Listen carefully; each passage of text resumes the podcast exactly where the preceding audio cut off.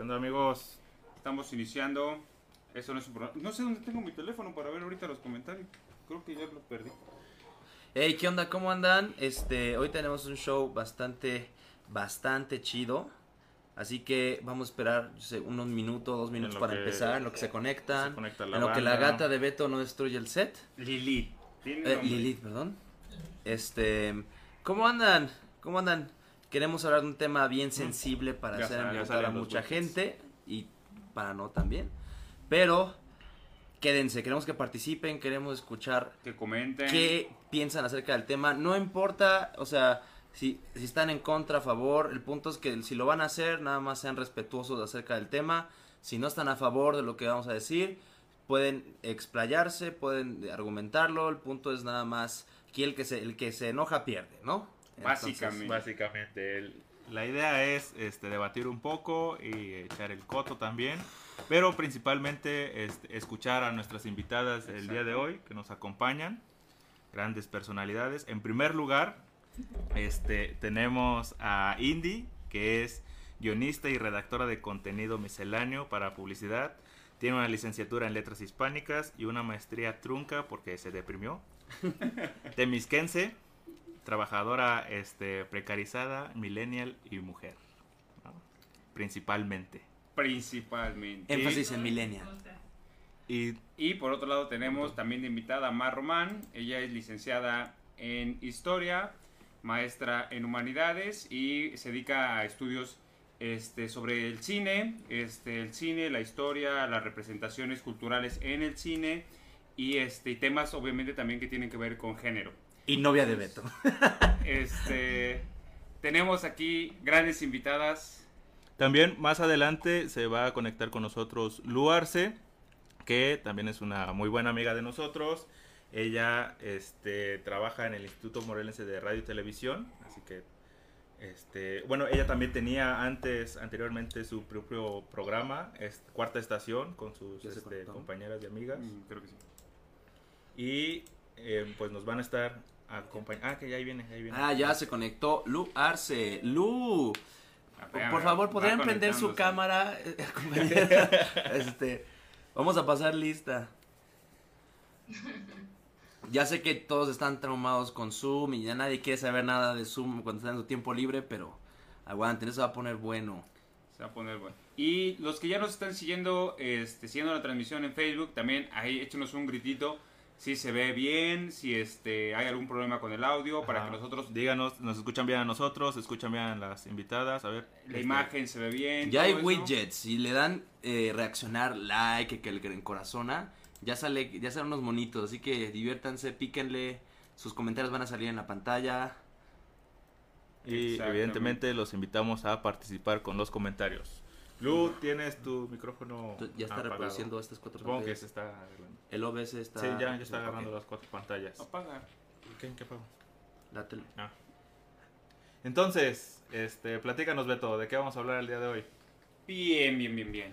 Pues el tema, y más bien, y por eso tenemos a nuestras invitadas, es que como saben, se han estado siguiendo pues las noticias, hay una, este, como un tumulto, este, en redes sociales entre pros y contras acerca de un acontecimiento que está sucediendo actualmente, que es, este, la toma de la CNDH, este, por parte de colectivas y, este, afectadas y afectados también en función del feminicidio y que al no ver respuesta por parte del gobierno, este, han tomado yo creo que como la valiente decisión de este de tomar el lugar literalmente tomar el lugar y este y eso ha acarreado obviamente comentarios este por parte por ejemplo de- del presidente actual de AMLO este bastante desfavorables creemos nosotros.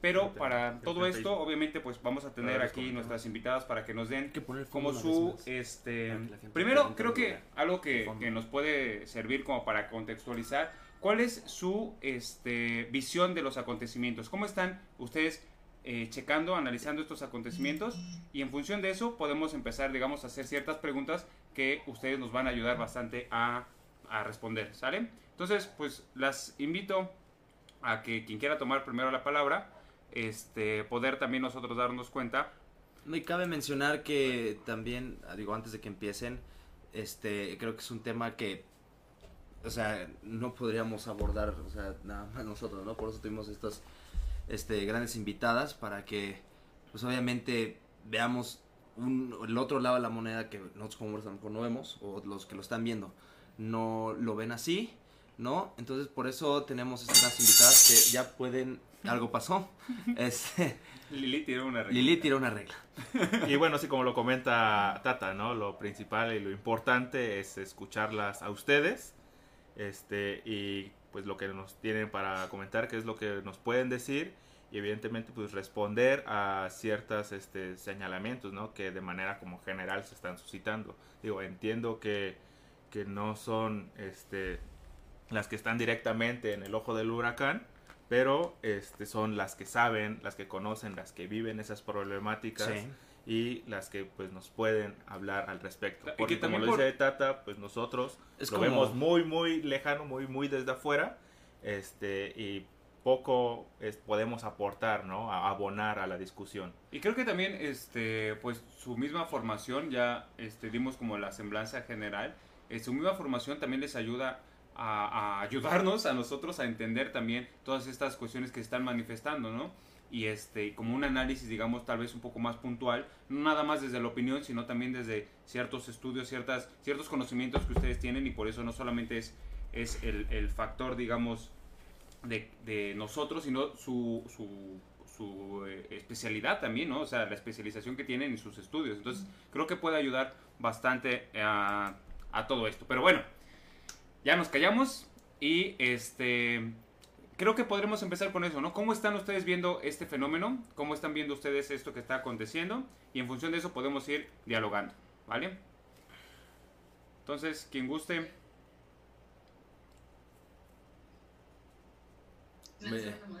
adelante, levanten la mano. A ver, ¿quién, quiere empezar primero? Vamos con, vamos con Indy.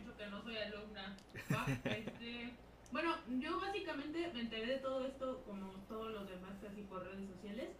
Obviamente esta situación pandémica no nos deja como acercarnos más y de pronto nos enteramos más a través de este tipo de, de cosas, a través de las noticias y ya no tanto por convocatorias, por el riesgo que juntar gente implica. Eh, pero pues igual lo he visto a través de las redes sociales, salió la nota a inicios de la semana, si no me equivoco. Este, y desde ese momento se empezó a cubrir en, en, medios. Andrés Manuel dice que porque es la prensa conservadora la que, la que le está dando el boom a la, a la nota. Eh, pero pues en general este tipo de notas ya a nivel mediático en general tienen bastante fuerza precisamente porque este año particularmente, bueno, desde el año pasado, ¿no? El, el, movimiento feminista ha cobrado de alguna u otra forma, este, pues, fuerza en el sentido en el que cada vez son más mujeres las que sin miedo y sin temor a que las juzguen, dicen abiertamente, pues yo sí me considero feminista, ¿no? o abiertamente están a favor de la legalización del aborto y pues tal cual, ¿no? Ya no nos estamos quedando calladas, empezamos a juntarnos entre nosotras, a compartir experiencias, nos dimos cuenta que es una experiencia universal, casi casi para todas las mujeres.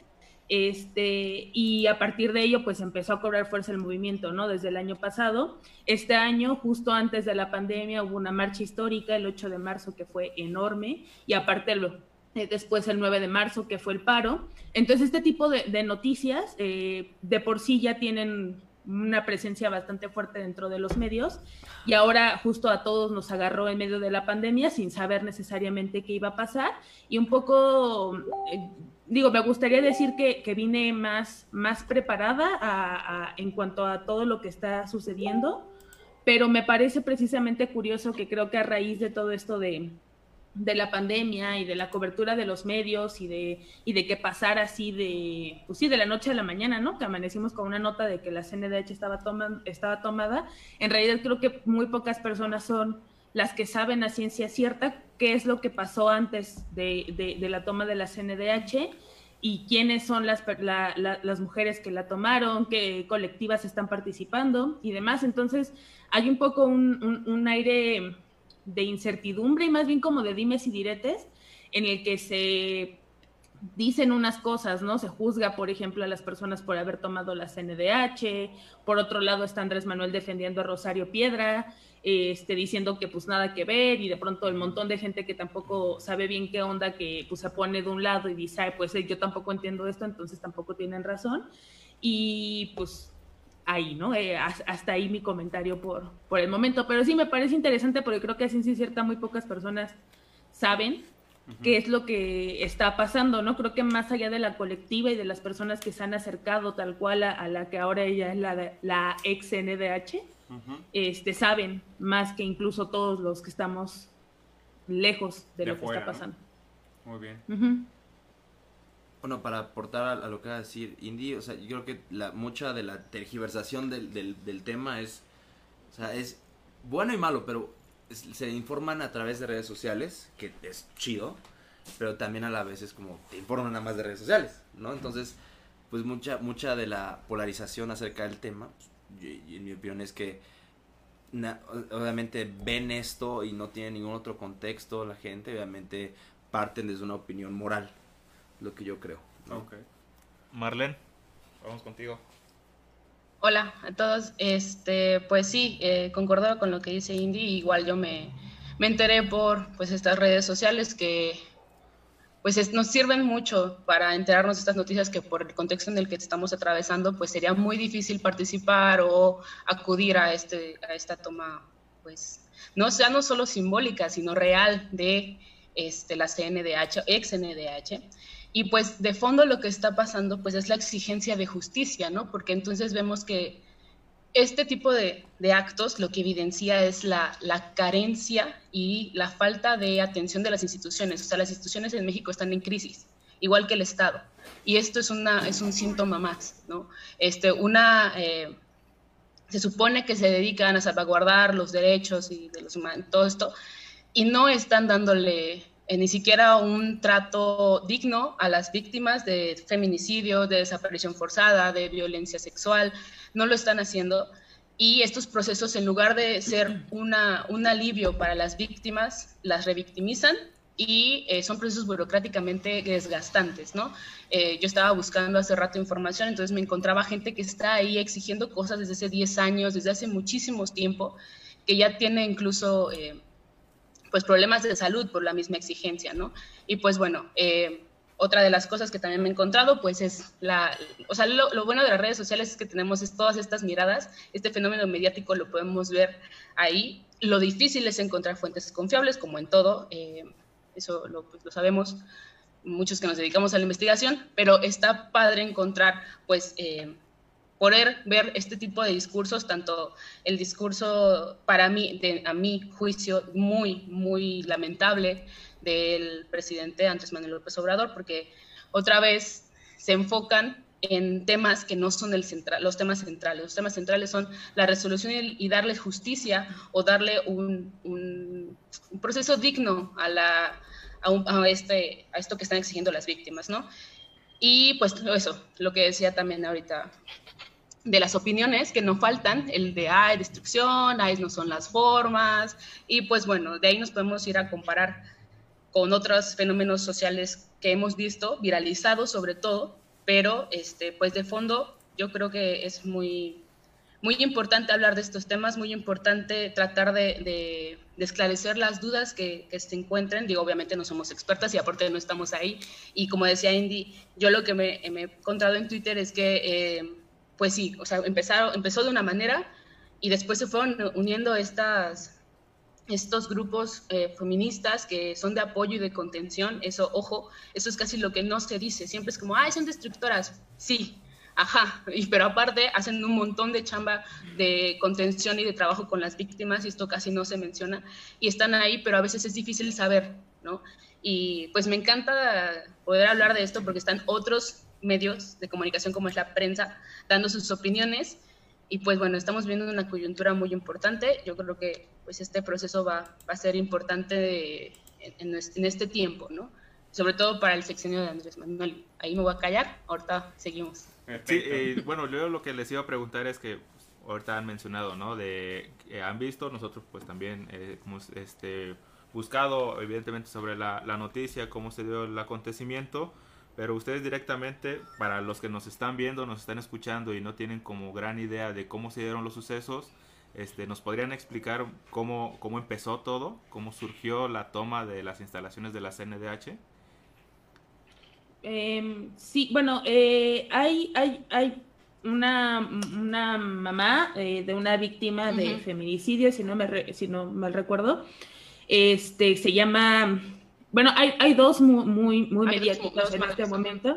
Una se llama, si no me equivoco, Erika, y la otra es, este, eh, no, no recuerdo su nombre, pero sé que recuerdo el nombre de su hija precisamente, que es... Em, María Zamudio, si no me equivoco, algo así. No me acuerdo, no lo tengo muy presente, pero bueno, precisamente ellos estaban en la, en la CNDH, eh, Erika, esta mamá que se llama Erika, estaba en la CNDH, viendo cómo iba a ser el proceso de su denuncia. Aparentemente ella llevaba bastantes vueltas, ella de San Luis, este, y digamos que el proceso, el, el, proceso en los tribunales la manda hacia la CNDH y la CNDH la regresa hacia los tribunales. Y lo que pasó fue básicamente que se hartó en un punto en el que justo en la, en la CNDH las personas que estaban encargando de revisar su caso, eh, le dijeron que pues la, la, opción que seguía era que ella se tenía que regresar a San Luis y tenía que volver a empezar otra vez el proceso, ¿no? Desde la denuncia. Eh, justo en este momento pues se harta y decide amarrarse a la silla de la CNDH y digamos que ese es el, ese es el momento en el que, en el que inicia, ¿no? Todo, todo este movimiento. No te sabré decir si la, si se quedó ahí, después llegó a los colectivos o si el colectivo estaba fuera y después entraron, pero eh, ahí es donde, donde comienza todo, ¿no? Precisamente. Y creo que es importante que lo sepamos porque una, al menos unas de, los comentarios más frecuentes que he visto, aparte del típico de vandalizar y romper y demás, es que la gente se cuestiona, ¿no? De manera constante por qué la CNDH y no, no un tribunal o por qué no la Procuraduría y demás. Entonces, pues justo la CNDH es simbólica en ese sentido, ¿no? La CNDH también se encarga de, de llevar estas carpetas de investigación y también la CNDH acompaña eh, a, a, las personas que están llevando sus denuncias, ¿no? Entonces, justo este grupo de personas que estaban acompañando este, este caso, justo se quedan atadas de manos, no hacen nada al respecto y lo único que le ofrecen como una salida es regresarse a, San Luis, que es donde todo empezó, y volver a empezar. Entonces ahí prácticamente la CNDH demuestra que, es inútil, que no va a hacer nada al respecto y entonces por eso se toma la CNDH. Este, Hola Lu, ya se nos unió Lu. Hola, ¿qué tal Lu? ¿Cómo, ¿Cómo estás? Bienvenida. ¿Quieres aportar acerca de lo que está hablando? O sea, ahorita nada más estamos como estableciendo el, contexto, para que pues todos estemos eh, bajo el entendido, ¿no? La misma idea de que cómo se dieron las cosas para después también ir discutiendo, ¿no? Sobre ello.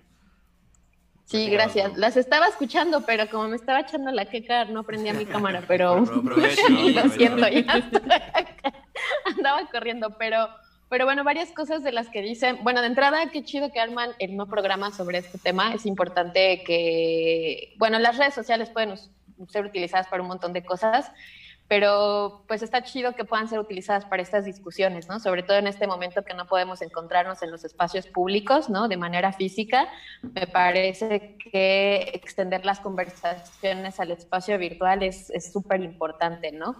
tan, tan importante como poner un meme, ¿no? Creo que, que, podemos por ahí ir negociando los contenidos que compartimos. Y coincido con lo que dice Indy, con lo que dice Marlene, estamos en un año, bueno, en general el año es complejo, ¿no? Empezamos el 2020, eh, sobre todo en el movimiento feminista, pues apropiándonos justamente de, las, de los espacios públicos, ¿no? Saliendo a las calles, la generación más joven, digo, las tres somos jóvenes, pero, pero hay chavas de 20 años, ¿no? Que decidieron justo salir a las, a las calles, pues porque, por una sola razón, ¿no? Porque la violencia se ha agudizado de una manera que ya no se puede permitir, ¿no? Y que justo el apropiarnos de las calles, pues permite que construyamos espacios seguros, ¿no? Y que los construyamos nosotras mismas, sí o sí, ¿no? No hay como otra realidad. Y después viene el confinamiento y, pareciera que se desarticulan eh, eh, ciertos movimientos o, cierta inercia que se venía trabajando desde inicios del año, Yo creo que no, yo creo que desde los espacios donde estamos seguimos construyendo estas conversaciones y este es el claro ejemplo, ¿no? De que a pesar de la adversidad, de la crisis sanitaria que estamos atravesando, pues hay esta toma de los espacios públicos. Em, a mí me parece importante por muchos sentidos. Por un lado, creo que el movimiento feminista está poniendo sobre la mesa un, un debate sobre eh, pues un sistema que está caduco, ¿no? Que eso se ha hablado muchísimas veces en otros foros mucho más intelectuales que este, pero de, un sistema que está caduco y que claro, claro. y que hay que construir otra cosa, ¿no? Eh, y que esto no funciona y que no estamos identificadas, que no estamos representadas y que hay que tumbar esas ideas. Y en ese sentido de manera simbólica, a mí me parece maravilloso todo lo que se ha hecho, ¿no? Desde el, movimiento feminista, desde las marchas desde hace un par de años, ¿no? O sea, rayar las paredes, eh, algunos dirán, ay, es vandalismo, pues tal vez, pero es necesario, ¿no? Y una cosa que decía Marlene hace un instante, cuando llegan las feministas a apoyar a estas mujeres que hacen la toma de la CNDH, pues es acuerpar, y es algo que las mujeres hemos estado haciendo durante estos últimos meses o durante estos últimos años, ¿no? Acuerpar. Y el cuerpo también, pues es, como súper simbólico porque el cuerpo ha sido como mm, eh, la forma en cómo nos han oprimido, ¿no? O la herramienta o la posibilidad de opresión. Y al mismo tiempo es esa posibilidad de que entre nosotras, o por lo menos yo así lo percibo, pues de rescatarnos, ¿no? A nosotras mismas, de acuerparnos, de decir, aquí estamos y te abrazo y te acompaño y, no sé, es, para mí es un momento como, pues como bien fuerte, ¿no? O sea, fuerte porque te mueve un montón de fibras y, bien interesante, ¿no? Entonces, eh, eso, ¿no? O sea, como la toma del espacio simbólico, ¿no? Me parece muy interesante. Y por otro lado, pues está la mediatización los medios de comunicación, yo trabajo en medio de comunicación tradicional, pero yo creo que desde hace un par de años también están en crisis, ¿no? Y que debemos de construir otras narrativas si es que queremos subsistir como medios tradicionales. Creo que la posibilidad eh, de las nuevas tecnologías, bueno, que no son tan nuevas, pero, pero México sí, porque hay una brecha gigantesca al acceso, pues nos han posibilitado justo extender estas conversaciones. Y, en este caso en particular fue más que evidente porque después de lo que sucedió en Ciudad de México, se replicó en Michoacán, se replicó, no recuerdo en este momento en qué estado, en, en Ecatepec, en fue, y se tomó la CNDH de Hidalgo. Ajá, en Hidalgo. Entonces, eso a mí me parece que ha detonado cosas maravillosas porque no nos conocemos, estamos en territorios pues lejanos de alguna forma, ¿no? Por kilómetros, y aún así estamos como en una misma causa, ¿no? Y, otra vez acuerpamos el movimiento. Entonces eso a mí me parece pues maravilloso y que el movimiento feminista esté poniendo sobre la discusión pública que las instituciones están caducas y que no es responsabilidad al 100% de la administración actual, ¿no? O sea, eso es, algo que venimos arrastrando desde un montón de años y pues nada, casi que pobre obrador, ¿no? Pobre señor, así, después de tantos años ahí pidiendo la presidencia y le vienen los movimientos y le viene la pandemia, etcétera, ¿no? Pero, pero bueno, ahí como abonando un poquito a lo que, a lo que mencionaban hace un instante. Ale, muchas gracias. Y, y yo creo que ya entrando este, justamente en esta cuestión, Ustedes dicen, bueno, dos, dos cuestiones que se me hacen bastante interesantes, ¿no?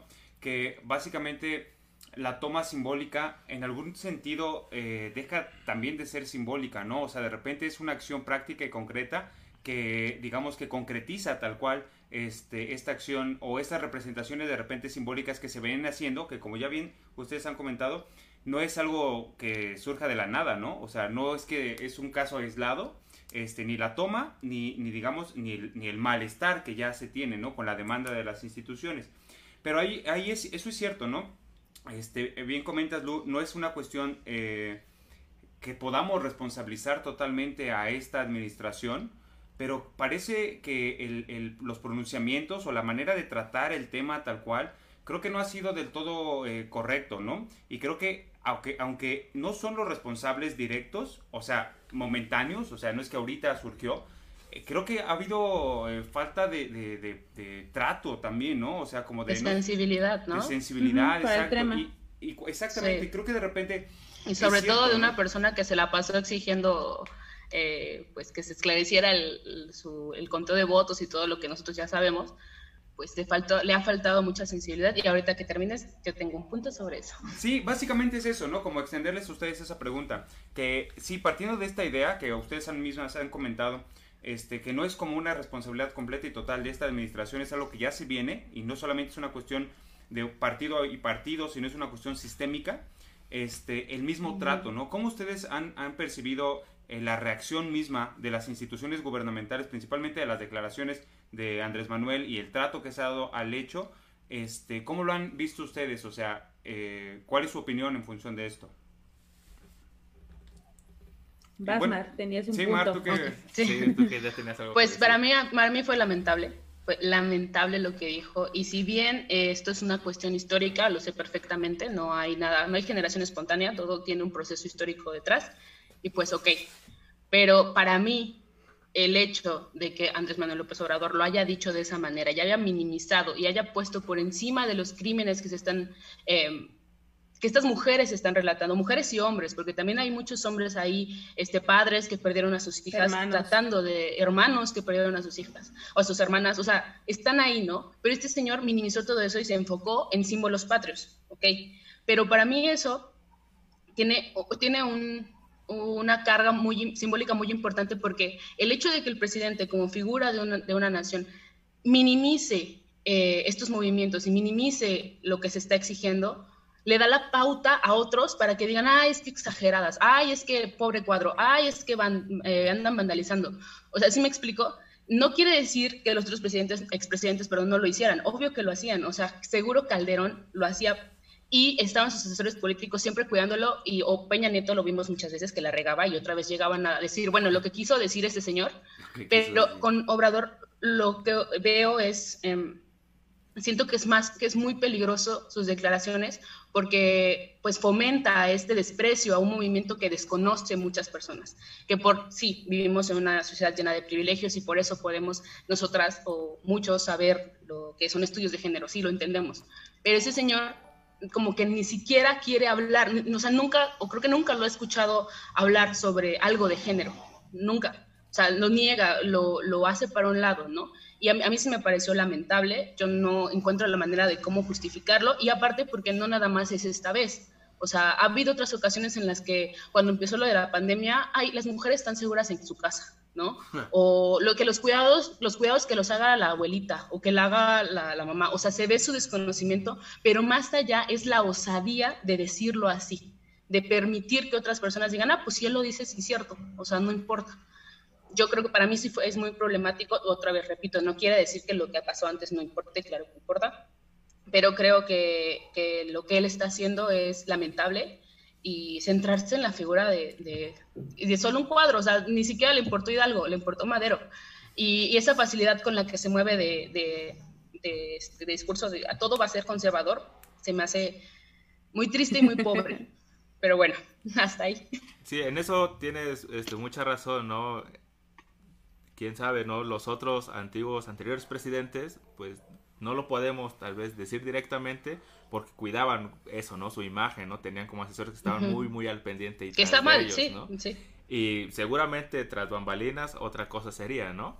Pero de manera pública nunca lo manifestaron y en ese sentido, pues cositas concretas sobre ellos no podemos nombrar. En este caso en específico, pues sí, ¿no? Él este, de repente es un poco, yo creo, arrogante y no hace caso a sus consejeros y comete muchos errores principalmente en soltar este varias veces comentarios fuera de lugar que nadie tendría que ver y que en todo caso este aleja no el tema de discusión no lo, lo aleja no se enfoca en lo importante y como dices también pues este da pauta a que otros también reproduzcan ese tipo de, de comentarios no que es en ese tema y es en otros muchos que también podemos ir como señalando, ¿no? Poniendo de ejemplo, pero en este caso el tema central pues es, es lo que está sucediendo ahorita. Y este, por aquí hay una pregunta desde hace rato y como contexto quería señalar, este, sabemos que también el mismo proceso para la elección, ¿no? De, la, la que ahorita Rosario Piedra, que es la presidenta de la CNDH, también estuvo envuelto en escándalos, ¿no? Que si fue imposición o no, de DAS o no. este, se comentaba mucho. Muchos también comentan, ¿no? ¿Por qué la CNDH? ¿Por qué tomar ahí? ¿Por qué no tomar otro lugar que tal vez tenga una mayor importancia en donde sí se tratan y resuelven los casos? Pero esto precisamente nos da cuenta de que la CNDH se importa, ¿no? Y que la toma es importante. Y la pregunta aquí de Nadia López de ese rato es, ¿qué opinión tienen de la presidenta de la CNDH, Rosario Piedra? A la que se le ha preguntado acerca de casos específicos y al parecer no tiene idea de lo que le preguntan a veces. Rosario Piedra. este, pues, es, su, mamá, ¿no? La que tiene una gran, una gran, gran, gran trayectoria en cuanto a la defensa de los derechos humanos. Este, y pues ahí está, ¿no? Pues Andrés Manuel, bien, gracias. La, la, yo, yo sí creo que fue, que ahí hubo, hubo, hubo dedazo porque pues, es Andrés Manuel, aunque, aunque lo niegue en general, yo creo que trae al PRI en las venas. Sí, desde eso nunca se lo va a poder, nunca se lo va a poder quitar, ¿no? La formación política de todos los mexicanos de no, Andrés Manuel es priista. O sea, no, no, hay, no hay manera de que no lo sea. Es generacional, este, sí. Sí, pues sí, al final del día sí. Y patriarcal, además. Patriarcal y, capitalista. aunque le dice socialista, no, no amigos, es capitalista, no, véanlo, por favor. Es una gran farsa. Pero, ajá, eso, ¿no? Rosario Piedra está ahí por el nombre de su mamá, no, no, no, no necesariamente. No yo, yo, no, yo no conozco, digo, tal vez es mi ignorancia, pero yo no conozco directamente algo que esta Rosario Piedra haya hecho. Y vaya, desde que también tomó la CNDH, no es como que la CNDH haya eh, alzado la voz en cuanto a alguna situación importante. No sé cuándo fue el nombramiento de Rosario Piedra, pero estoy segura de que desde su nombramiento han pasado cosas importantes antes de la toma de la CNDH y nunca he visto que haya una nota respecto a pronunciamientos o algo que, que, pueda ella hacer al respecto. Entonces, pues sí, ¿no? Ahí está, ahí está Rosario Piedra. Eh, bien, gracias, supongo. Este, y bueno, ahorita digamos que ya aflojó las manitas, ¿no? Ya parece que ya aceptaron el pliego petitorio de las, de las compañeras de la colectiva. Eh, pero obviamente, digo, eso, ese tipo de cosas no perdamos de vista que no suceden porque Rosario Piedra sea buena y, justa, sino por la exigencia, ¿no? Ese tipo de cosas suceden por las, por las compañeras que están ahí, no, no porque Rosario Piedra sea buena onda o porque sea chida. Este, entonces, pues eso, que, hasta ahí yo me quedo con mi opinión sobre Rosario, Rosario Piedra, no conozco más allá de, de, y sobre, de eso. Y sobre lo otro este, que habíamos eh, preguntado, digamos, en términos generales, de las declaraciones. Ajá. Pues Andrés Manuel desde su campaña, o sea, vaya, su alianza con el PES nos decía muchas cosas acerca de lo que Andrés Manuel piensa en realidad, ¿no?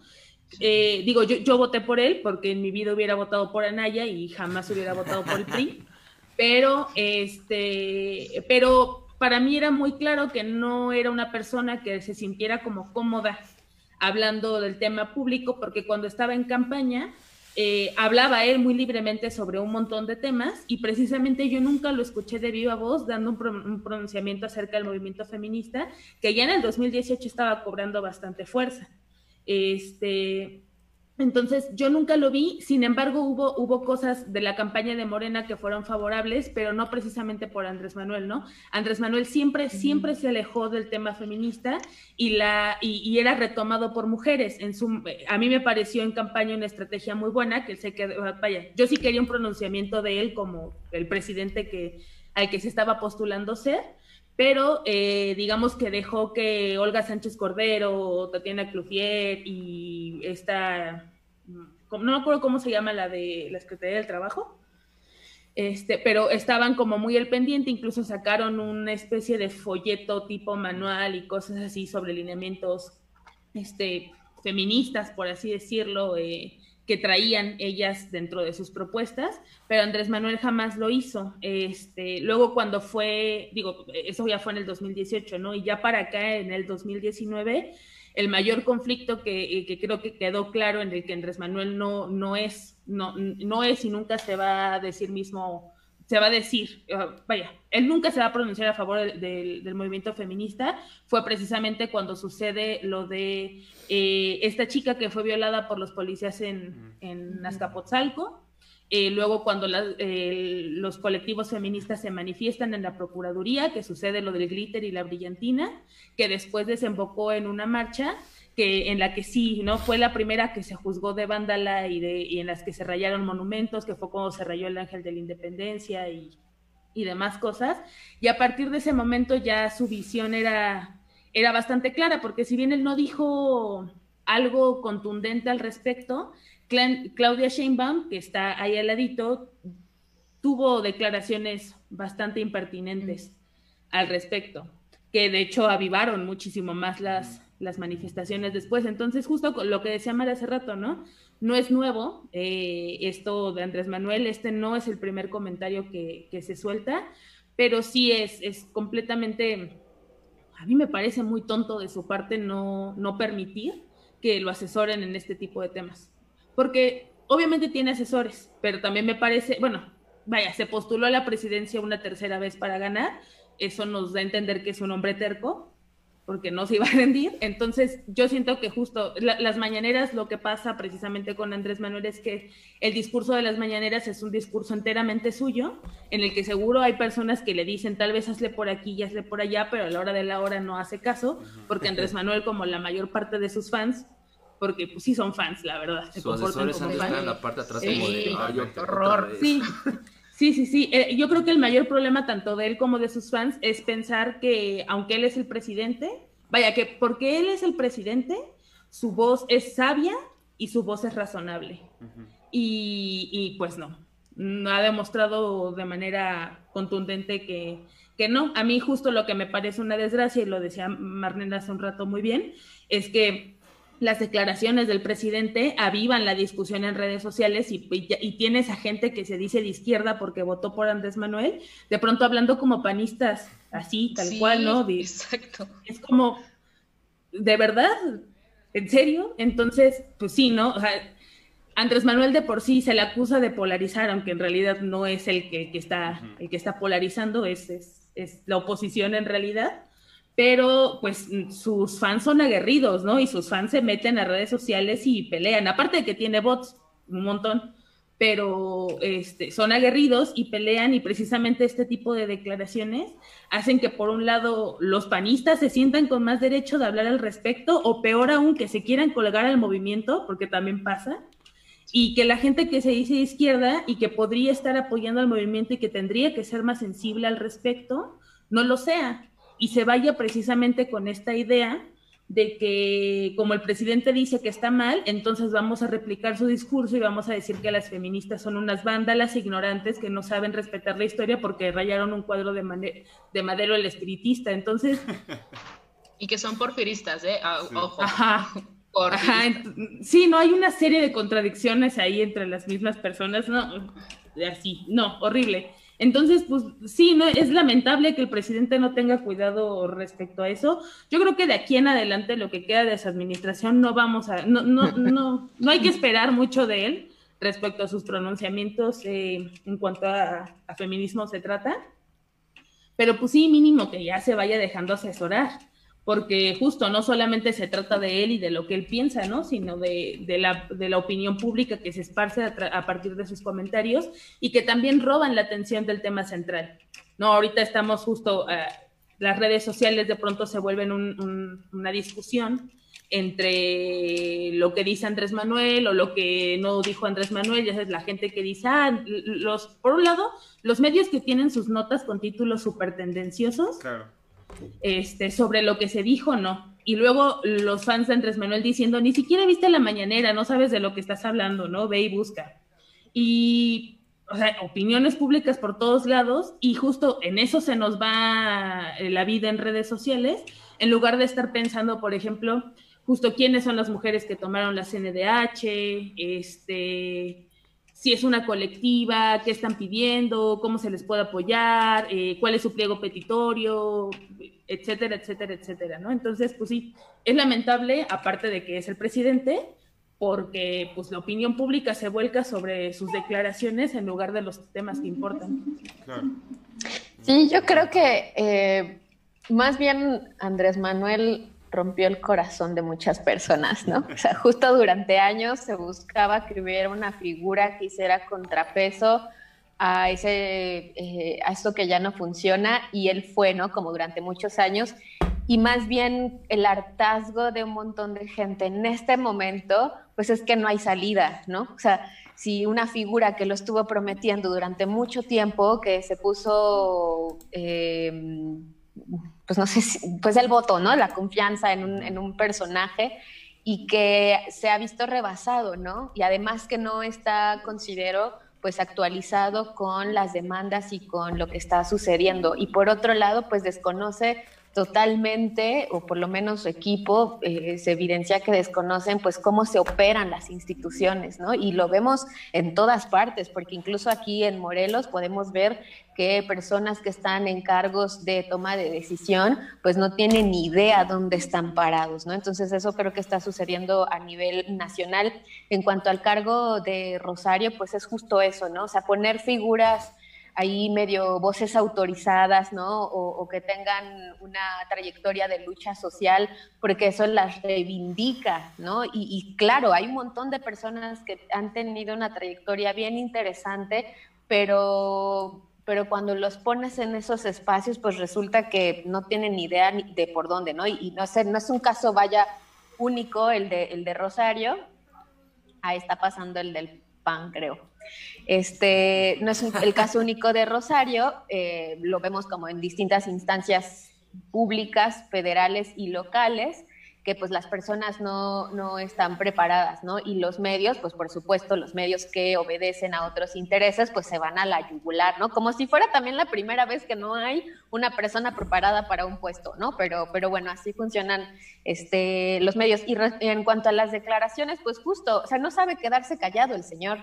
Yo al principio, la verdad es que sí me aventaba las mañaneras cuando empezó este gobierno, y ya después me daba una hueva tremenda, ¿no? No solamente por lo que él, él decía, sino también por los filtros que se han puesto para reporteros, hombres y mujeres, ¿no? O sea, las preguntas que se hacen, el diálogo que se genera, pero él ha sido pues muy inteligente, él está generando agenda diario, diario genera agenda y eso es como lo inteligente que, que ha hecho, como desde su posición, pero justo pues el contrapeso de los medios independientes pues han sido relevantes, ¿no? Y el uso de las tecnologías y de, otras redes para pues darle la vuelta a esos discursos. Entonces, pues a mí me parece como muy preocupante las dos cosas. Por un lado, sus declaraciones. Y cuando Indy dice que estas mujeres en la campaña pues eran parte fundamental del discurso o para abrazar el discurso feminista, pues también supo adecuarlas, ¿no? Y nos daba de pronto algunas luces. Yo no sé si le esté jugando, yo no sé de qué manera también esté negociando con cosas que nosotros seguramente desconocemos de los manejos ahí, ¿no? Como en esas cúpulas, pero sí, sí, claro, ¿no? Que, que, nunca vamos a conocer. Pero, por ejemplo, la figura de Olga Sánchez Cordero, que me parece que ha sido relevante, eh, se mete en algunas cosas, en otras cosas no, en, algunas prefiere omitir sus comentarios, ¿no? Ha sido, que, creo que me parece que muy inteligente en el cómo, cómo se maneja, pero bueno, son cosas que definitivamente desconocemos, ¿no? lo preocupante es, pues, el uso de los presupuestos, que también surge por eso lo de la toma de las CNDH, ¿no? Se reducen los presupuestos para los refugios, Además, en un año que es complicado, donde se han agudizado, porque estamos encerrados, se han agudizado las violencias por razón de género en los hogares y se baja el presupuesto de los refugios, a mí me parece eso muy preocupante y que justo ha sido uno de los detonantes pues para que estas mujeres eh, pues tomen estos espacios, ¿no? Y que donde estemos eh, también nos posicionemos al respecto y la cosa es, a ver, sí, porque también hay un discurso en redes, ay, pero ¿qué proponen feministas? A ver, espérense, o sea, nuestra chamba es destruir. Dejen destruir primero. a ver, aguante, ¿no? sí, porque, porque además, luego, luego, ¿no? Pero es que no están proponiendo nada. Es como, güey. Sí, sí, sí. Entonces, bueno, por ahí están dos cosas. ¿Tienes una...? Yo tenía una pregunta que quería aventarles. Eh, son tres puntitos rápidos. el primero es justamente es como esa, esa visión que se tiene como de... Ah, pues la, la visión moral de es que destruyen y la chingada, ¿no? O sea, la verdad es que no da, no, mucha gente no puede ver el otro lado de la moneda acerca de para qué se tomó esa, esa, la CNDH, ¿no? O sea, lo que están recaudando, víveres y que están teniendo a lo mejor ellos en, a primera mano están haciendo lo que la CNDH no hacía. Están, por ejemplo, a lo mejor recibiendo más este casos de mujeres que tenían sus carpetados ahí de hace años y eso yo creo que la gente, mucha gente no lo ve, nada más se queda con el, ah, no mames, pintaron y destruyeron, ¿no? Eso es lo primero, ¿qué piensan acerca de eso? Y quiero, que quisiera saber más o menos, este, ya que lo tienen tomado, eh, tomada la CNDH, eh, ¿qué sigue, no? O sea, ¿qué, qué, van a, qué, creen que la, la, suelten, creen que se quede ahí? O sea, hasta que haya, haya un, este, hasta que sean eh, escuchadas por, por no sé, por ejemplo. La segunda era ¿Cómo ven toda esta inercia que traía el, movimiento feminista antes de la pandemia y que llega la pandemia y obviamente no lo eclipsa para nada, o sea, no hablo de eso, pero sí le quita un poco de, inercia, ¿no? Y lo tercero es este, vemos, por ejemplo, que aunque la banda no, no, no, hay mucha banda muy pendeja, ¿no? En, redes sociales y en vida real, que en los comentarios que he leído que te pasas de verga, es como no mames, güey yo a veces pienso que es como decir, sea buena o mala publicidad, al fin y al cabo es publicidad de algo. Entonces, al, menos si la gente no concuerda con este pedo, lo que yo veo es que el, movimiento, quieras o no, ya está haciendo ruido en todas partes. Y quieras o no, muchos vatos y, hombres sí, la, sí ya están más conscientes de que esto ya es algo mucho más grande y que a lo mejor, aunque no concuerden con las posturas este, feministas y de las, sus micromachismos que vienen este, arrastrando desde hace décadas, este, ya saben que está ahí, si me entiendes? O sea, y para mí es como una victoria para, o sea, aunque haya mucha gente pendeja que lo quiera desvirtuar, que se hable de, del movimiento creo que ya es una victoria, aunque no concuerden. ¿Qué piensan de eso? Yo creo que los vatos por miedo. Pero sí, no, yo, yo creo que una gran mayoría, una gran mayoría de los hombres que de pronto ya tienen, le, le piensan dos veces para decir estupideces o para hacer estupideces, eh, no sé qué tan conscientes sean de la verdadera problemática, creo que más bien están muchos salvando su, su pellejo en cuanto a no vaya a ser que después me acusen por algo o lo que sea, pues porque este, pues eso, ¿no? Pues porque sabe, ¿no? Que puede pasar algo, ¿no? Que hay consecuencias. Justo el, uso de las redes sociales también ha, posibilitado esto, ¿no? La, cultura de la cancelación que ahora ya digo, ya, ya que pasó el boom de la cultura de la cancelación, ya nos hemos detenido a pensar en las consecuencias y, y lo que pasa con la cultura de la cancelación, pero al final del día es precisamente ese tipo de acciones radicales, este, como cancelar a las personas y decir jamás en la vida quiero saber nada de ti y atacarla por redes sociales y lo que sea, y por otro lado salir a las, a las calles y destruir las cosas, esas han sido las únicas formas en las que de verdad la gente ha puesto atención a lo que se les está diciendo y ha tenido dos efectos, ¿no? Por un lado, que algunas personas escuchen eh, las pues, lo, que tenemos que decir al respecto y por otro lado que las personas precisamente ah, sepan que ya hay una fuerza, ¿no? Detrás de todas estas personas y que ya no se puede agredir a una, a una, persona, a una mujer de manera aislada y que no diga nada por pena o lo que sea, ¿no? Sino que ya sabe que vaya, lo que decía Lu hace ratito, el, acuerpamiento ha, sido importante en el sentido en el que cuando pasan este tipo de cosas, este, estos machismos cotidianos, ya no nos quedemos calladas y de pronto nos empecemos a juntar entre nosotras, ¿no? Si algo le pasa a quien sea, vamos todas y todas metemos la mano, ¿no? Y pobre del vato el que lo hizo porque todas vamos y vemos qué hacemos pero justo yo creo que ahí, por ahí va más, digo, me gustaría pensar que están tomando muchos conciencia, quiero creer que sí, pero hay otros que al menos si no están tomando conciencia tienen miedo y eso también lo considero que es bueno por parte de nosotras. Este, eh, y bueno, este, no, sé, ya, yo tomé el micrófono, pero va Lu, y, y Mar. No sé si quieren decir algo más. ¿Me repites tu pregunta? ¿O si de lista? Vas. en, la, en la primera que mencionó Tata se me hizo interesante, ¿no? En esta cuestión de la, de la toma de la CNDH, de la CNDH, de, de la recolecta que, que menciona el Tata, pero yo creo que yo este, considero más importante es la resignificación que están llevando a cabo, ¿no? Porque creo que una de las cosas que están diciendo es que pues el lugar tal cual, el edificio se convierta en un refugio, ¿no? Para pues las mujeres, las víctimas, este, de todos los casos que se llevan, ¿no? Que sufren y que sea un lugar seguro para ellas, ¿no? Que se convierta, que se transforme en ese refugio. En precisamente, lo que debería de ser, ¿no? lo que debería, de, ser. Precisamente como lo menciona, como lo menciona Lu, ¿no? Porque pues el gobierno ha recortado mucho en esta idea de, de, de ahorrar, ¿no? Ha recortado muchos aportes, muchos apoyos y uno de los más importantes pues eso, ¿no? Las casas refugio, ¿no? Para las mujeres en situación de riesgo y la importancia ¿no? de esta resignificación a la CNDH y lo que han estado haciendo directamente con todo el inmueble y con las cosas que hay ahí, ¿no? Como por ejemplo los cuadros, ¿no? Que también resignifican las obras. ¿no? Eso es, este, creo, la pregunta del Tata, ¿no? ¿Cómo, cómo ven esa cuestión? ¿Qué opinan al respecto? O lo de los cortes de, carne también. Sí. sí. Óyeme, la austeridad. Ajá, ¿dónde está la austeridad? Estúpida, mi austeridad, idiota. austeridad, idiota. Sí, óyeme.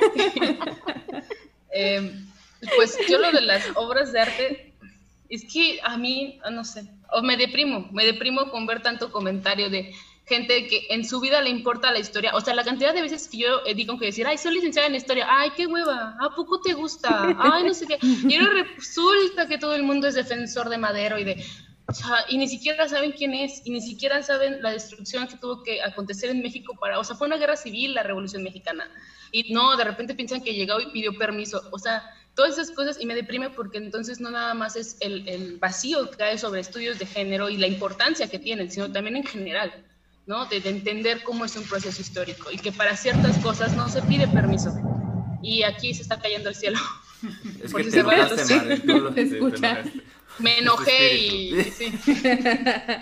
Sí. No, es, es que en serio, que se centrara nada más en, o sea, en hablar de un cuadro y luego lo que a mí sí es que no los, o sea, es tan fácil entonces para él, criticas eh, o rayas la fotito de Madero porfirista. O sea, el, el, el, proceso histórico, el anacronismo lo tiene así, o sea, se brinca. Y después que eres conservador, y, o sea, casi te dice panista y es como no, o sea, otros tipos de cosas te, hacen panista, ¿no? Pero, pero de fondo eh, es pues la ignorancia y, y, la necedad de ese señor de, o sea, si no sabe, que se quede callado. O sea, Por ejemplo, si no tiene otra cosa que decir, que se quede callado. Del cuadro hay que lo rayen. Pero yo tengo una duda en función de eso. Este, por ejemplo, Mar, ¿cómo le harías tú, o sea, que eres historiadora y que trabajas estas cosas, como para decirle a la banda que es lo de menos el cuadro, y no solo el cuadro, sino este aparente símbolo nacionalista patriotero que de repente se carga de un, de un, contenido político que se usa de un lado y de otro, porque si algo ha pasado es que todos los símbolos patrios se usan, el PAN los usa, el PRI los usa, ahora los hace, este, los usa Morena y López Obrador. Entonces, ¿cómo, ¿cómo agarrar y explicar a la banda que... Ese no es el punto. No solo que no es el punto, sino el hecho de decir, hay más allá digamos, de, de, esto. ¿Cómo entender, cómo agarrar y le dice a la gente, mira, es que, eh, como, como bien decías ahorita, ¿no? La misma historia es un proceso de construcción y, destrucción constante y que de repente la gente como que lo pudiera asimilar o más o menos entender o algo así. No sé, ¿cómo lo ves? este, ¿Cómo lo ven, pues, ustedes? No sé. La, pues, la primera sería que vuelvan a nacer porque no.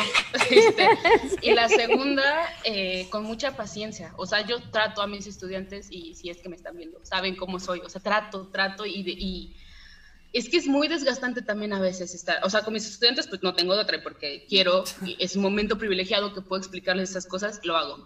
Pero con la gente así es bien desgastante, es muy, muy desgastante estar explicando todo, todo el tiempo. O sea, es que a mí se me hace de una irracionalidad muy grande tener que explicarle que un cuadro no vale lo mismo que un ser humano.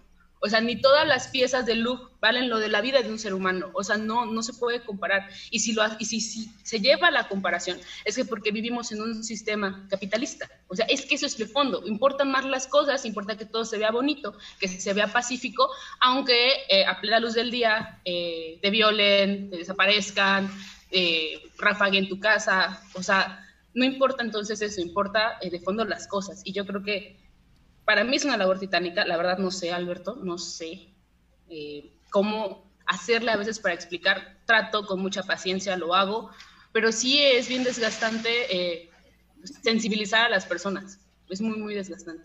Lo es. Sí, bueno, yo varias cosas que han dicho. Eh, de entrada, se le ha dado a la lucha feminista, a las mujeres, la tarea de educar a todo el mundo. ¿no? Así como, explíquenos, oriéntenos. no, güey, lee un libro o, haz lo que tú quieras. Ajá, ¿por qué estás enojada? Explícame por qué. Y, y, ahora que tocan lo de la historia, pues también hay que tener perspectiva, ¿no? Eh, tenemos derecho a estar enojadas, mucho, mucho, y lo estamos, y hay que canalizarlas, y hay que aprender de las ancestras, cómo han canalizado ese enojo, porque este es un proceso histórico y los cambios no los vamos a ver en lo inmediato. Van a pasar un montón de años, quizá no nos toque, quizá sí, pero a mí me queda claro que justo es con las nuevas generaciones, con las generaciones que están en educación básica, que se puede ir trabajando desde una idea distinta. Justo en este momento que Mar comparte que ella lo aborda con sus estudiantes, yo creo que es ahí, ¿no? Desde la formación, el cómo nos vamos a relacionar con ellos y cómo se relacionan cómo se relacionan con el conocimiento y cómo se construye el conocimiento. Yo, yo también tuve la oportunidad en algún momento de dar clases de arte en, secundaria y, bueno, fue todo un reto eh, decirles que no eran manualidades y que íbamos a tener un poquito de historia del arte, ¿no? Entonces va por ahí, creo que va por ahí, desde estos espacios donde tenemos la oportunidad de dialogar y de compartir y de intercambiar puntos de vista con los más jóvenes, ¿no? No con la idea de imponerles un pensamiento, sino de ofrecerles que hay una diversidad de alternativas, ¿no? De cómo accedemos a, estos conocimientos y que just, y lo que sí nos toca quizá, pues es ir, ir, desmitificando esas figuras, ¿no? O sea, esas figuras que forman parte de la historia y creo que una de las vías es eh, fortalecer las microhistorias, ¿no? O sea, fortalecer a otros personajes, ¿no? Fortalecer la historia de vida, eh, las biografías de las mujeres, ¿no? Que han estado ahí presentes todo el tiempo, o sea, darle la vuelta a todos esos discursos, evidenciando que eh, han existido durante muchos años mujeres muy valiosas y que le han apostado a que tenemos que hacer cambio. Yo creo que también va por ese otro lado, darle la vuelta. Insisto, tenemos todo el derecho de estar enojadas, pero, pero bueno, vayamos a, dándole la vuelta a generar los espacios que sean necesarios. A mí de pronto me cansa un poco eh, ser tan repetitiva en, mi espacio radiofónico con estos temas, pero es necesario, ¿no? O sea, es necesario. El que hace operador de controles, yo creo que ya está harto de que repita cosas, pero, pero es necesario. Es necesario estar todo el día y todos los días y diciendo cosas, porque solo así va a ser parte de nuestro cotidiano, ¿no? O sea, como justo meter a estas otras voces y darle espacio a estas otras mujeres, el cómo contamos las historias. Y, bueno, sí, la paciencia, pero, pero cuando veamos que tiene caso, ¿no? Porque con, un vato o, incluso con una mujer que está patriarcalizada y que además es una maltratadora, pues ahí no, o sea, ahí no hay por dónde y mejor le damos la vuelta y no tiene caso y nos vamos hacia otro lugar, más bien donde se puedan generar espacios de conversación. Hablaban, hablaba Indy de la cancelación el otro día platicaba con Pati Godínez, que todos ustedes la conocen y han charlado con ella y que es una mujer muy inteligente, y platicamos acerca de esto, ¿no? De la cancelación. Y ella decía, es que a mí me preocupa mucho este tema de la cancelación porque implica, pues, hacer a un lado la historia y implica eh, hacer a un lado la memoria, ¿no? O sea, eh, hay, hay hombres que han sido unos machos pero que también han aportado cosas interesantes al pensamiento y al conocimiento. Y no los podemos cancelar por macho, pero su historia de vida es importante evidenciarla, justo como instrumento de, de memoria, ¿no? O sea, sí son las cosas, porque quizá nos imaginemos un, un, mundo donde ya, ¿no? Como todas, todas y todos tenemos las mismas condiciones y entonces de pronto volvemos a caer en eso porque no hay una memoria, ¿no? Entonces a mí me parece como esta, esta, esta cosa de la cancelación que lo compartía con Pati, pues bien, bien peligrosa, ¿no? Sí, o sea, sí, tal cual, de, cancelar. Claro, hay vatos ¿no? que sí hay que cancelar. Sí, totalmente. Por ejemplo, a a Taibo, hay que cancelarlo. Ay, pero, pero a Taibo hay que cancelarlo por un montón de cosas, ¿no? Aparte de, de aparte de macho, un montón de cosas. Pero sí. Bueno, no, no hay que cancelarlo, pensemos. Sí. bueno, a lo mejor no, es que... la luz acá también. Sí, no, la cultura sí, de cancelación es una cosa muy complicada. Sí, pero precisamente, sí, ¿no? Como vale. mencionas, Lu, ¿no? Este, pues no es algo tan sencillo como borrón y cuenta nueva. Porque si fuera así, precisamente el peligro, el riesgo es este dejar de lado esa memoria y lo cual este nos podría tal vez propiciar que se vuelvan a generar todas estas estructuras que pues estamos tratando de dejar de lado, tratamos de superar más bien, ¿no? Sí, este pues no sé, mire, yo estaba pensando también justamente todo lo que me están, nos están compartiendo. Este, hay cuestiones como estas que, que, replicaban, ¿no? Que decían, hay con quienes no se puede, hay con quienes de repente ya es imposible, hay espacios o hay que generar ciertos espacios en donde hay eh, que realizar labores, digamos, como para, eh, a lo mejor no utilizar ya esta palabra de concientizar, sino de repente hacer un uso de la razón real en algún sentido, de poder analizar, ¿no? una, una, un espíritu crítico, digámoslo así, ¿no? Algo que me, me llama mucho la atención es que eh, tanto estos discursos de la cancelación, por ejemplo, estos discursos que eh, comentamos hace rato con eh, López Obrador diciendo que todos son conservadores, que si estás en contra eres conservador, que si este, rayas a, a Madero eres porfirista. Hay unas cuestiones que ahí me, me, llaman mucho la atención y creo que, este, bueno, quería preguntarles como para empezar a, a yo creo que también a, a, cerrar porque ya el, el, el tiempo este, se, se extiende. Eh, esta idea de, por ejemplo, si es cierto, por un lado, que ciertos discursos o ciertas acciones, grupos conservadores, digamos, los, los, las oposiciones, digamos, priistas, panistas, que en realidad no es que hayan hecho otra cosa más que también ir destruyendo todo, o sea, como que todo México y las instituciones y todo es producto de, es un producto histórico, vamos, no es una cuestión eh, de la noche a la mañana. Y si de repente este, estos grupos, por ejemplo, cuando de repente los panistas, por alguna extraña razón, sienten que se van a poder subir con las feministas para poder pegarle a López Obrador, y entonces, si es cierto, por un lado, lo que dice este López Obrador, que bueno, pues sí se apoderan y, se, y acaparan ese discurso, pero el, el, problema no es ese, ¿no? O sea, o ese es un problema extra, ¿no? Entonces, ¿cómo de repente pensar estas este, manifestaciones, como esta toma de la CNDH, este pronunciamiento, esta, esta, esta eh, manifestación real, digamos, y, radical y, y, fuerte y que, y que eh, por otro lado es necesaria, ¿no? Esta destrucción y este vandalismo que yo la verdad también estoy bastante a favor de eso. Este, estamos. estamos eh, ¿cómo, ¿Cómo de repente entender que sí se puede capitalizar por grupos conservadores, pero a pesar de eso hay un punto importante que no se debe de olvidar y no se debe de eh, sesgar la discusión, ¿no? Porque muchas veces lo que está pasando, como ya bien han comentado ustedes, es que se está sesgando la discusión a cuestiones que ni al caso o que son una consecuencia pues, ulterior, digamos, de, del acontecimiento, ¿no? Entonces, como que para ir cerrando pues esta charla donde hemos estado muy este, agradecidos de que nos hayan compartido, ¿cómo ustedes pensarían esta, o sea, como en, el, en sí mismo de la importancia de este acontecimiento particular? O sea, la importancia particular de este acontecimiento, que ya lo han, han mencionado, pero como, ¿cómo lo pensarían ustedes así? Eh, no sé si queda más o menos clara este, mi pregunta. Yo tengo una pregunta más al final. Ok. okay. Eh, bueno. Ah. Eh, la, la, bueno, partiendo por, por, el final, lo de la importancia de, del acontecimiento, creo que es justo.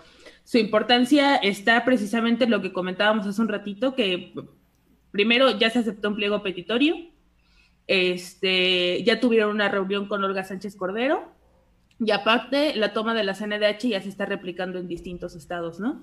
Entonces, justo este, e, este momento, ¿no? La, toma de la hora ex NDH, este, que ahora es un refugio, em, se replica y sí, ¿no? Eh, está esta, eh, eh, esta parte conservadora, ¿no? Que, se intenta colgar desde el PAN, sobre todo, al movimiento feminista, pero pienso que, la única forma de, de, no dejar que esto pase y de seguir este, trabajando hacia adelante y seguir replicando este tipo de acciones para también seguir generando respuestas, definitivamente es seguir así, seguir hablando, ¿no? Seguir hablando. Justo hace ratito lo mencionaba eh, sobre la construcción de los espacios para hablar, este, para hablar, y yo diría y sumaría también, aparte de construir espacios, tomar, ¿no? tomar los espacios que ya están, y en eso consistió, ¿no? La toma de la, de la CNDH, ¿no? Entonces, yo creo que, que la onda es seguir por el mismo camino, ¿no? En, la medida de lo posible. Obviamente, las compañeras que están ahí eh, están corriendo riesgos a nivel, este, pues un montón, ¿no? Para empezar a enfrentarse al Estado en un país como México no es cualquier cosa. No, no, no, no, no se debe de tomar a la ligera porque es peligroso. Este, y bueno, ya, ya ni hablar del hecho de que no están en sus casas, están, dona, están ahí con sus propios recursos, entonces lo que nos toca a nosotros desde afuera es apoyar y, y acuerparlas en la medida de lo posible, para que se haga, o si no, también nosotros en la medida de lo posible empezar a tomar espacios, ¿no? Y no quedarnos callados y seguir hablando. Es cansado, ¿no? Yo lo entiendo, yo también de pronto en redes sociales así ya agarro el celular y lo aviento porque me termino enojando y me termino deprimiendo y me he peleado con, hasta con mi familia, ¿no? Así mal. Pero, pero el, justo es, es buscar tal vez a otras mujeres, al menos apoyarnos entre nosotras de alguna u otra forma con ternura, con cariño, con sororidad, para tomar fuerzas y otra vez volver a levantar la voz y levantar la voz las veces que sean necesarias. Justo Lulo de César dictó muy bien. Nosotros probablemente no vamos a ver muchos, muchos cambios, pero hablar del tema en redes sociales, eh, digo, los, chavitos ahorita están en TikTok y están en Facebook y están en Instagram, llevar la conversación también a esos espacios, ¿no? Mm, quien quite que en un TikTok aprenden o entienden ciertas cosas, ellos que aún no tienen, pues esquemas tan rígidos, ¿no? De personalidad, este, y que justo se van, se van formando. Entonces, pues sí, yo diría que justo lo que nos demuestra este evento es que lo que es necesario para poder seguir eh, teniendo respuestas como, como que te acepten un pliego, eh, tener reuniones directamente con, con, la secretaria de gobernación, es precisamente la acción, ¿no? Es es tomar espacios, es hablar y esa misma acción de alguna u otra forma, de manera simbólica, le da fuerza a otro montón de colectivas que están por ahí, tal vez más pequeños, para que tomen precisamente también sus propias instalaciones y también para que nosotros precisamente hablemos de eso, ¿no? Al final del día estamos aquí hablando de este tema y la razón por la que estamos aquí hablando de este tema es porque las compañeras tomaron la CNDH. Muchas gracias. Entonces, sí, sí. No, pero pues sí, al final, sí, gracias a ellas, ¿no? Nosotros qué, y ustedes también, ¿qué? ellas. Este, entonces, este, pues sí, yo creo que lo que nos dice esto es que tenemos que, tenemos que seguir y tenemos que seguir y tenemos que seguir. Va a ser súper, súper cansado, ¿no? Y este, y también se vale, ¿no? Tomarnos nuestra, nuestras pausas para, para cuidarnos y para protegernos pero después en la medida de lo posible volver y volver y volver y aunque sea cansado repetir el, discurso de manera constante y, que se escuche, ¿no? Si es necesario rayar más cuadros, los rayamos, ¿no? Si es necesario ir a ponerle un pañuelo verde al morelotes de cuerna, lo hacemos. Y pues sí. Entonces, yo sí creo, eh, obviamente como, como Lu como, y como Marlene, creo que voltear hacia las juventudes este, y construir espacios en los que se pueda hablar con, las juventudes en de, estos temas es vital, es vital para, todo lo que se viene. Eh, sin embargo, no podemos este, dejar de lado que hay emergencias ahora, ¿no? Eh, cosas que suceden en este momento.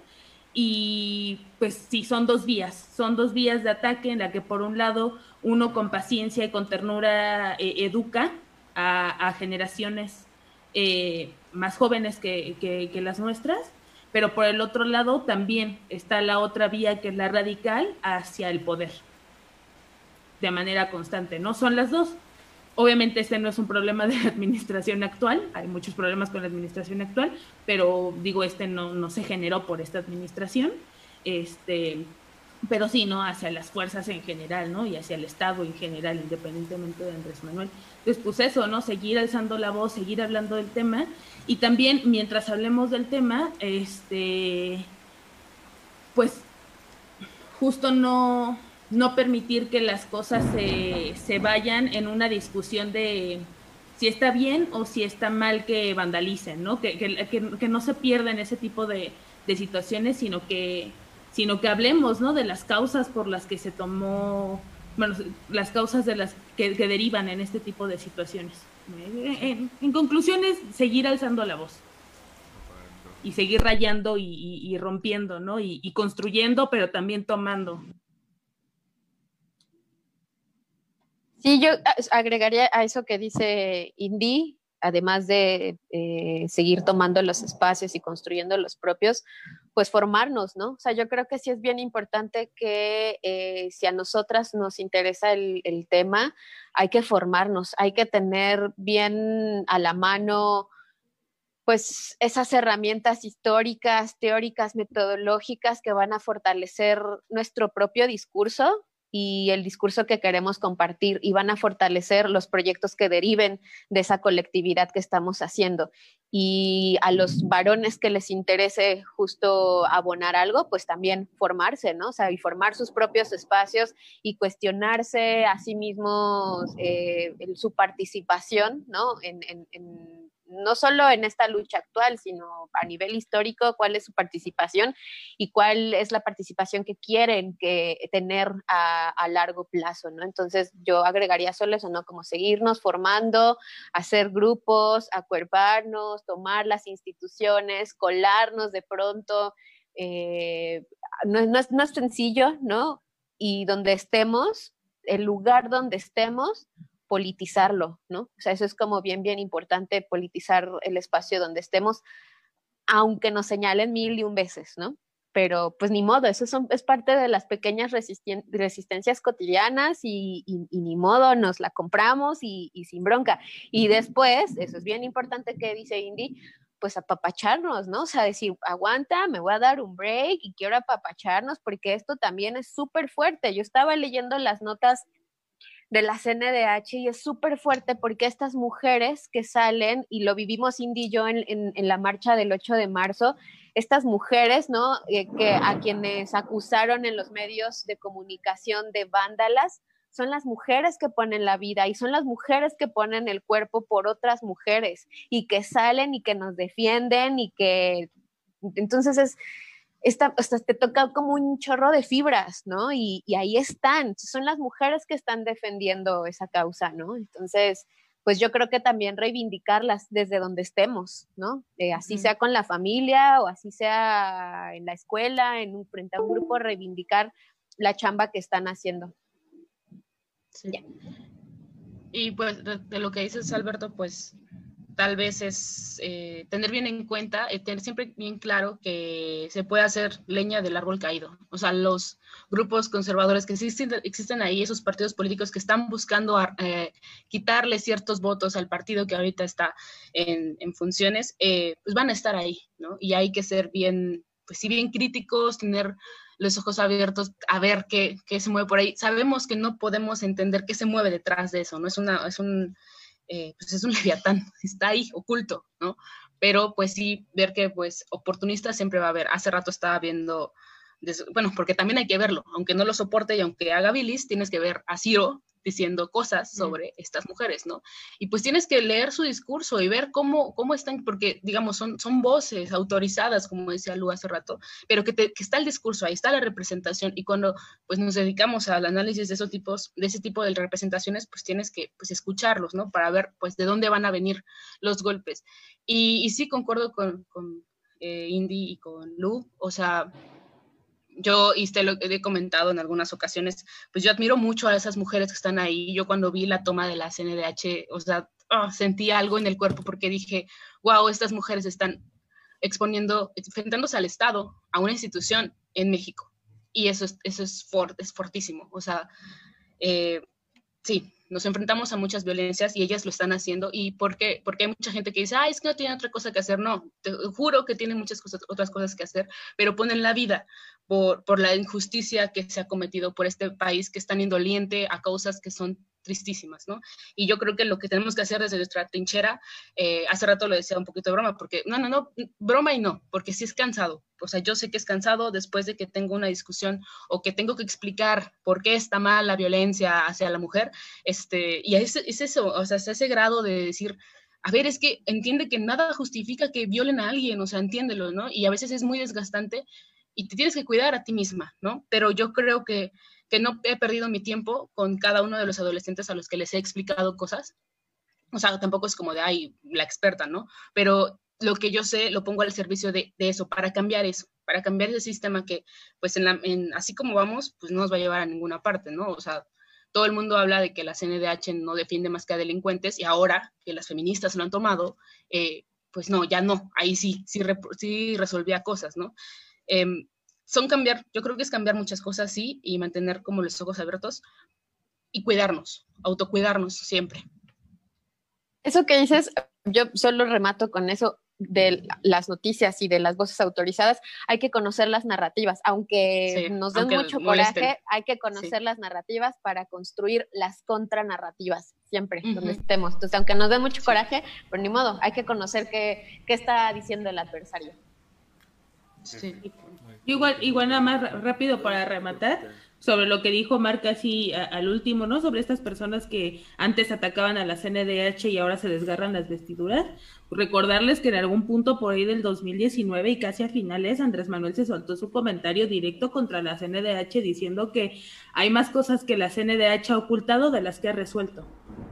Entonces, pues, ahora, ahora de qué estamos hablando, ¿no? Ya se le olvidó.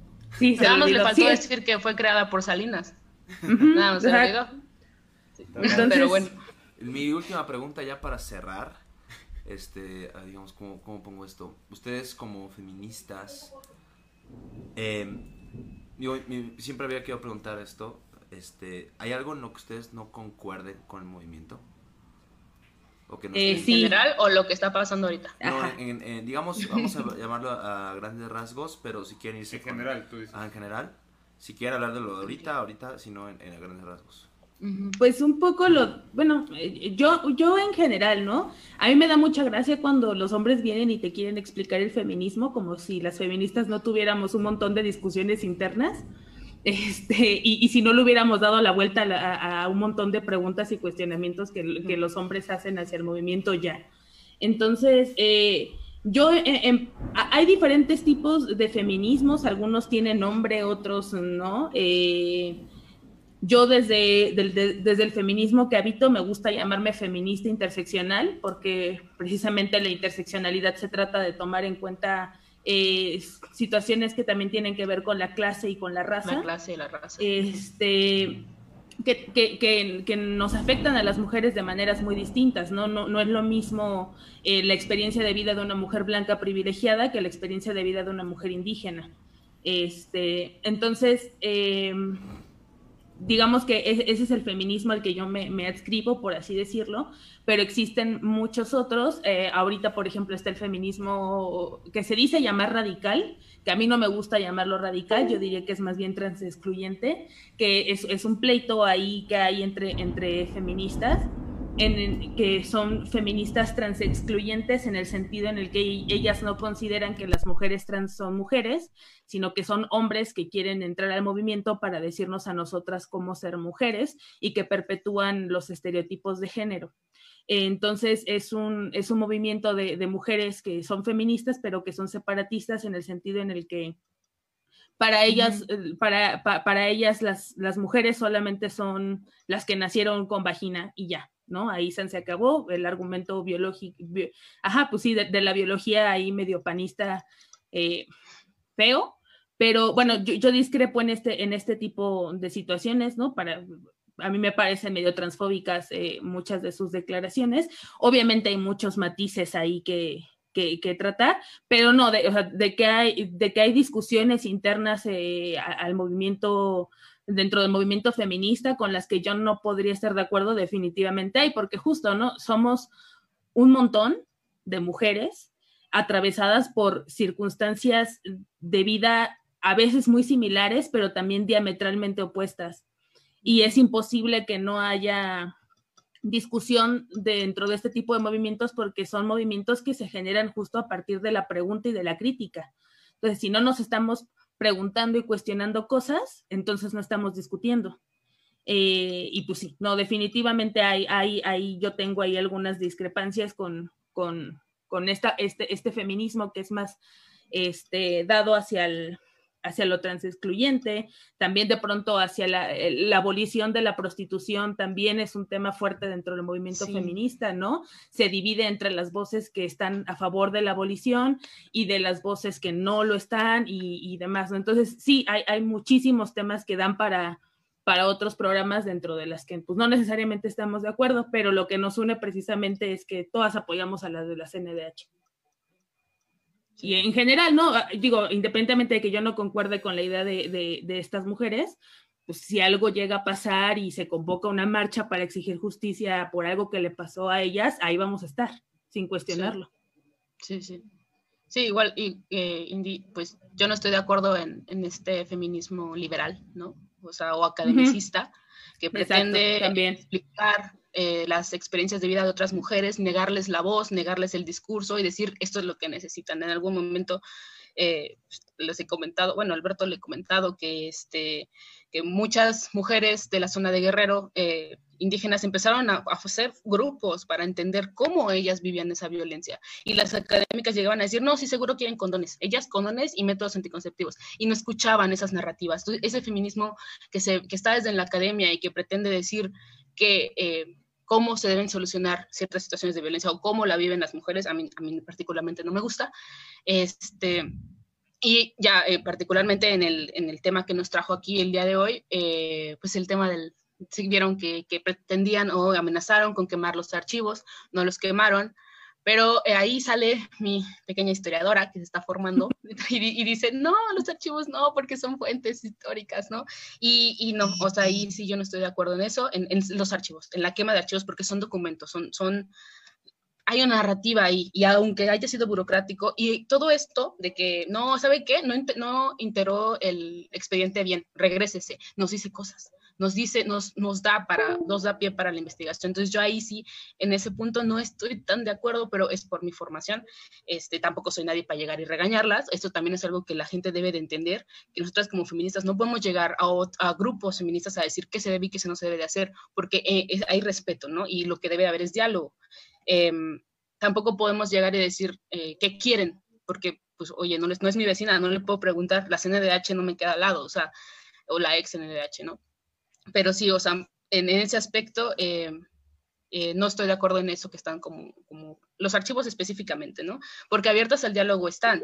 Y lo que yo he visto en las entrevistas, más allá de las opiniones eh, bastante, es que se ve de dónde dice Ciro las cosas, yo veo que la gente sí quiere hablar, pero tienen todo el total derecho, y eso hay que grabárnoslo, y ojalá la gente que nos está escuchando lo entienda, tienen todo el derecho de estar indignadas, de estar enojadas. O sea, no les quitaron algo insignificante, les quitaron la vida de una persona que amaban o eh, violentaron, violaron a una persona eh, que ellos adoran, que, que, aman, ¿no? Eso es lo que hay que entender.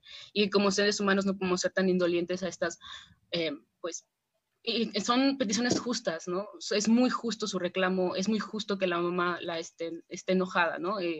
o las mamás, las madres, los, los, padres, los hermanos que están ahí, ¿no? Pues no sé si eso responde a tu pregunta, Tata. Bueno, yo no estoy de acuerdo en la pregunta.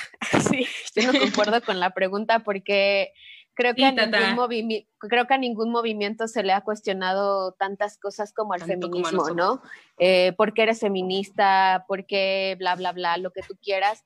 y ningún movimiento se ha dividido tanto como el feminismo o han obligado que se mueva tanto, ¿no? Justo el feminismo blanco, el feminismo comunitario, el, feminismo eh, negro. indígena. O sea, creo que, ha sido, esa pregunta me incomoda, ¿no? Porque además es como, a ver, pelense entre ustedes a ver cuál feminismo es más importante que el otro porque el objetivo central es la libertad de las mujeres, punto, donde estén, porque las mujeres blancas también son oprimidas, porque las mujeres negras atraviesan otro tipo de opresiones, pero el objetivo principal es, es la libertad de las mujeres y la libertad de nuestros cuerpos, punto. Entonces, a mí más bien esa es la pregunta que no me gusta, eh, porque no buscamos como dividir, al contrario, hay que, hay que hacernos, ¿no? Hay que, que juntarnos más y entender, sí, la diversidad de las otras y entender, sí, que somos mujeres distintas, pero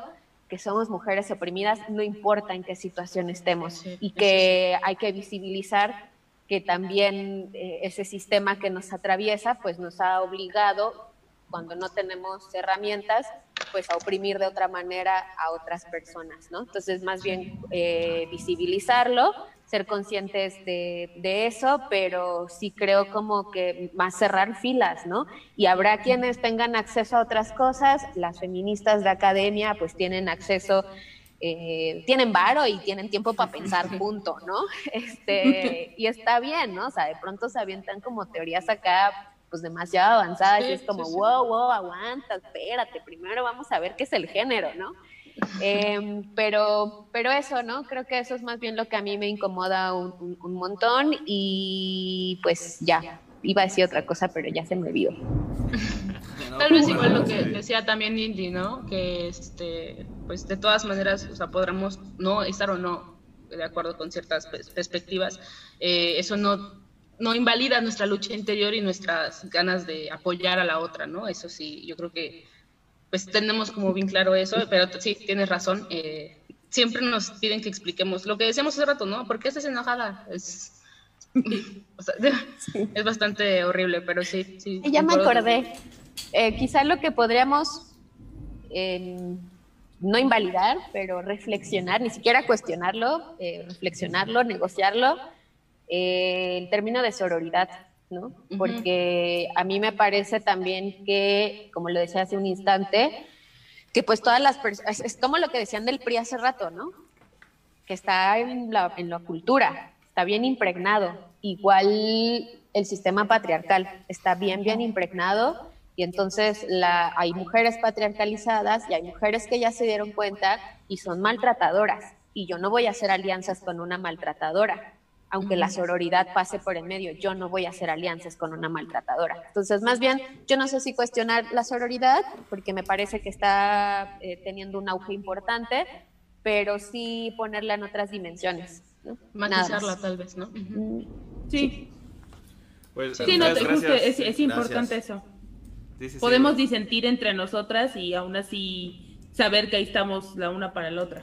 Y entre nosotros también, ¿no? En general, el debate, precisamente, ¿no? La discusión, me parece que siempre es importante para poder precisamente trascender, ¿no? Y buscar, este, reflexionar nuevas ideas, nuevas respuestas y pues poder transformar el ámbito en el cual nos estamos moviendo y viviendo, ¿no? Precisamente.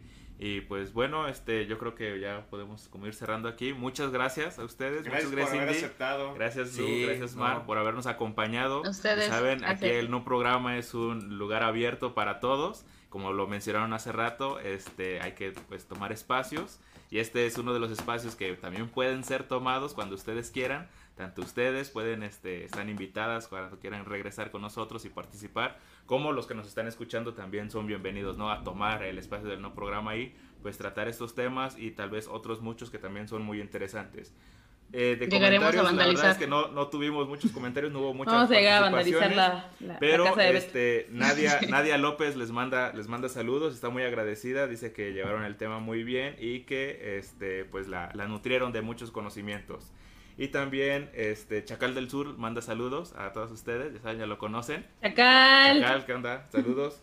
Y también Liz Díaz nos decía aquí, Ea, el feminismo no va sin las compas trans. ¿no? Son como de los comentarios que nos dejaron aquí. Y bueno, muchas gracias ¿no? por acompañarnos. Esperamos este tenerlas también en otra emisión para este, debatir estas, estas cuestiones de, desde otros planos y también otros temas, ¿por qué no? Exactamente. Bueno, pues ellos fueron Indy, Lu y Mar. Y esperemos tenerlas otra vez en el programa. En serio, todos bien agradecidos. Y si quieren más temas como estos, nada más déjenoslo saber en los comentarios. Tenemos algunas ideas para volver a invitarlas y a, lo mejor otras amigas que tenemos en mente. Pero bueno, muchas gracias por haber este, seguido la transmisión. De nuevo, otra vez gracias a cada una de ustedes. Y pues nos vemos el siguiente jueves a las 8. Ya saben, todos los jueves a las 8 de la noche. esto no es, un, programa. Síganos, pues ya saben, Facebook, obviamente. Tenemos Instagram, ya estamos también en Discord. Y Estamos, estamos tomando varios lados ya. Estamos invadiendo también nosotros. Muchas gracias. Muchas gracias. Nos vemos. Hasta luego. Chao. Bye. Bye.